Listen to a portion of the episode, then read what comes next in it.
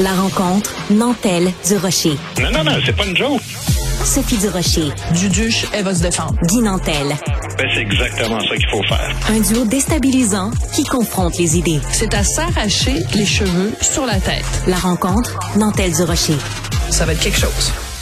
Hello, Guy. Are you gonna go um, soon on your next trip? Or are you gonna take uh, Air Canada plane because you know they can't speak French on those uh, on those planes.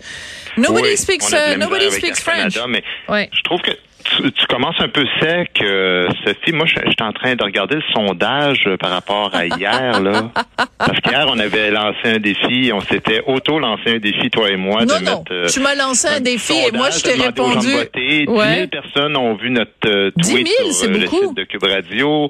Plus de 300 votés. 55% sont d'accord avec Guy Nantel, 45 Sophie. Ben, c'est une défaite honorable.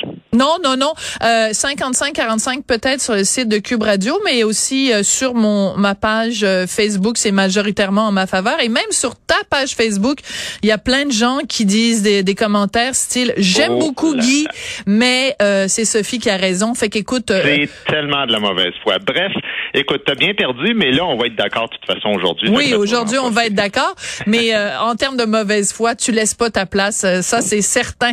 Et on va pouvoir départager tout ça à notre prochain affrontement au monde à l'envers. Mais euh, mais euh, mais c'est de bonne guerre et et, euh, et c'est bien sympathique tout ça. Mais euh, en effet, on va être d'accord sur euh, le, le le français. Donc euh, c'est le journal de Montréal, le journal de Québec qui a sorti cette histoire-là. Un homme d'affaires de Québec qui a été qui a pas été capable de se faire servir en français. C'est un, un avion évidemment d'Air Canada et le pire c'est que l'avion partait de Québec. Donc Mhm. tu dis je m'excuse mais c'est pas c'est pas un vol de Toronto, c'est même pas un vol de Montréal, un vol de Québec. Assurez-vous que tout le monde à bord parle français là. Et, et c'est un vol euh, de Québec, donc l'homme, c'est un homme d'affaires qui en plus est en classe affaires. Je dis en plus parce que il paye plus cher son billet. Ben oui. Peut-être qu'il s'attendait à être encore euh, mieux servi. Oui.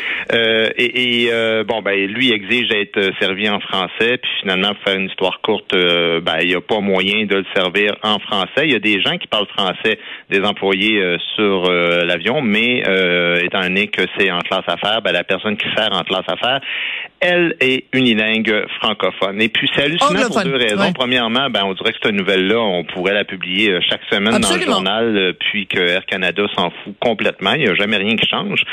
Puis, deuxièmement, parce que c'est un cas de figure qui est unique au monde. Moi, là, je veux bien croire que l'anglais, c'est la langue commune dans le monde entier, mais ça annule pas la prédominance de la langue locale et nationale dans aucun Tout pays. J'ai fait assez de voyages pour te dire que Hey, j'ai voyagé à un moment donné là, sur la compagnie en Islande, là, c'est la compagnie nationale de l'Islande.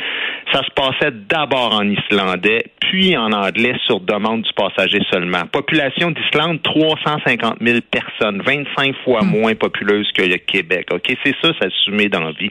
Même affaire en Éthiopie, même affaire au Bhoutan ou au Liechtenstein, c'est de même partout. Une exception, c'est le Québec ou un passager en classe privilégiée sur quoi? En plus, sur, sur quoi se fait menacer, imagine-toi, de se faire expulser de l'avion s'il arrête pas d'écœurer le personnel avec ses caprices d'être servi en français. Et en plus, Air Canada qui s'explique en disant, ben, certains membres du personnel parlaient français dans l'avion, donc, techniquement parlant, le service dans les deux langues officielles était disponible et offert.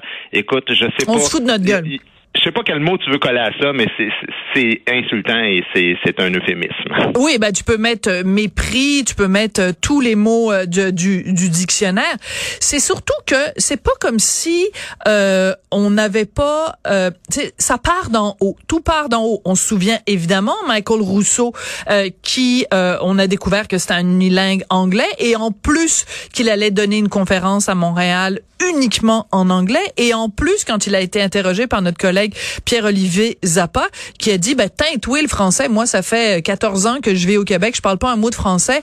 Et euh, c'est un hommage à- au, au bilinguisme du Québec ou enfin à l'ouverture du Québec.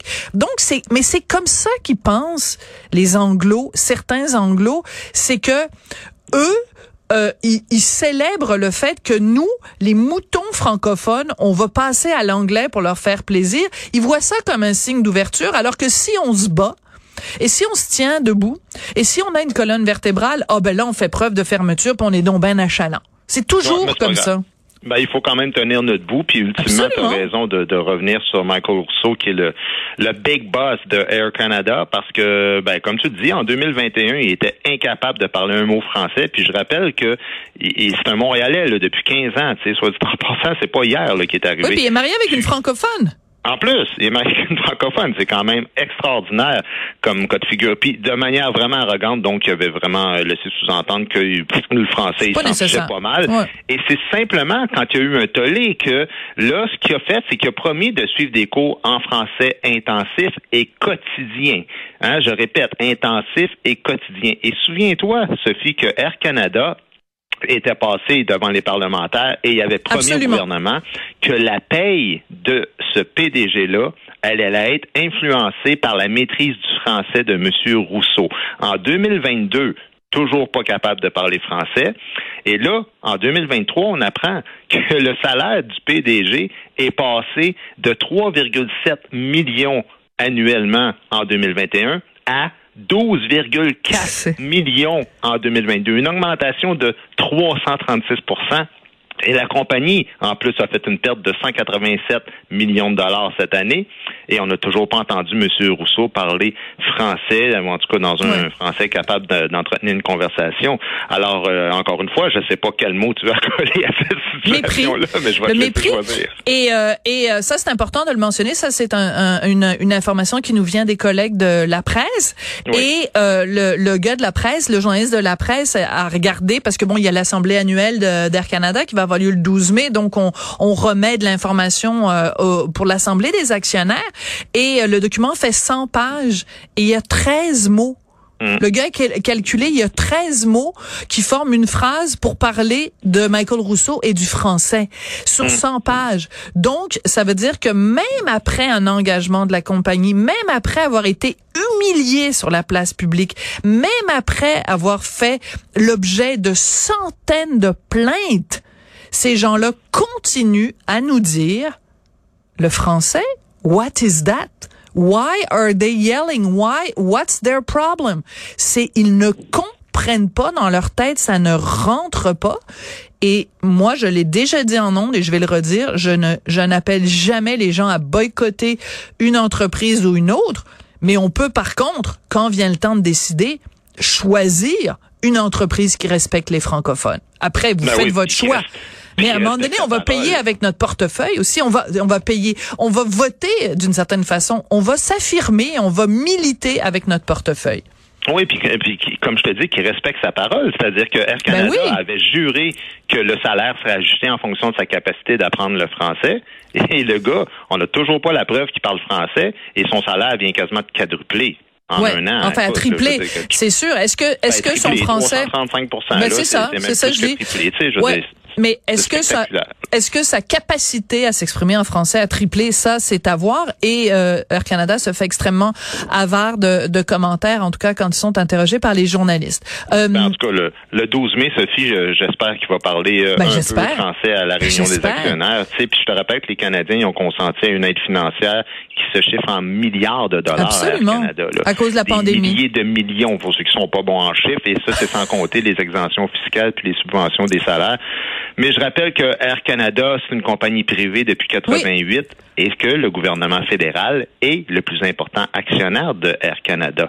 Mais moi, je doute que le français va devenir une priorité parce que je tiens aussi à rappeler que dans cette fameuse circulaire dont tu parlais, ben écoute, euh, on apprend que Air Canada précise que Parmi les 13 candidats envisagés pour des postes d'administration cette année, il y en a seulement 15% qui connaissent le français. Oui, ouais, il y en a deux. C'est un petit peu ça, Air Canada. c'est un petit peu ça. le Canada au grand complet. Ben, tout à fait raison. C'est pas pour rien que tu t'es déjà présenté à la chefferie du PQ. Euh, je veux dire, c'est non, mais ce que je veux dire, c'est qu'à un moment donné, on va arrêter là de se faire niaiser par le reste du Canada, qui nous fait croire que pour eux les deux langues sont importantes. C'est faux, c'est faux, c'est totalement faux. Et on en a encore un, un, exemple cette fois-ci. Juste terminer très brièvement parce qu'il s'est passé quand même quelque chose de très particulier hier dans les médias.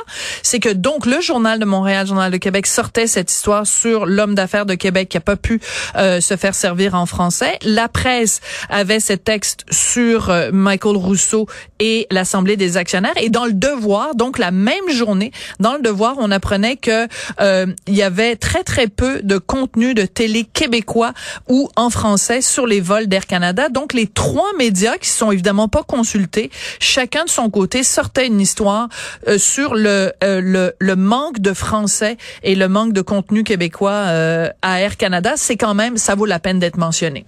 Oui, et c'est une histoire qui est récurrente et qui visiblement semble pas avoir de fin. Alors, la semaine prochaine, une autre chronique de Guy Nantel sur l'absence de français à Air Canada. Merci beaucoup. Thank you very much. See you next Merci. week. À demain. Bye bye.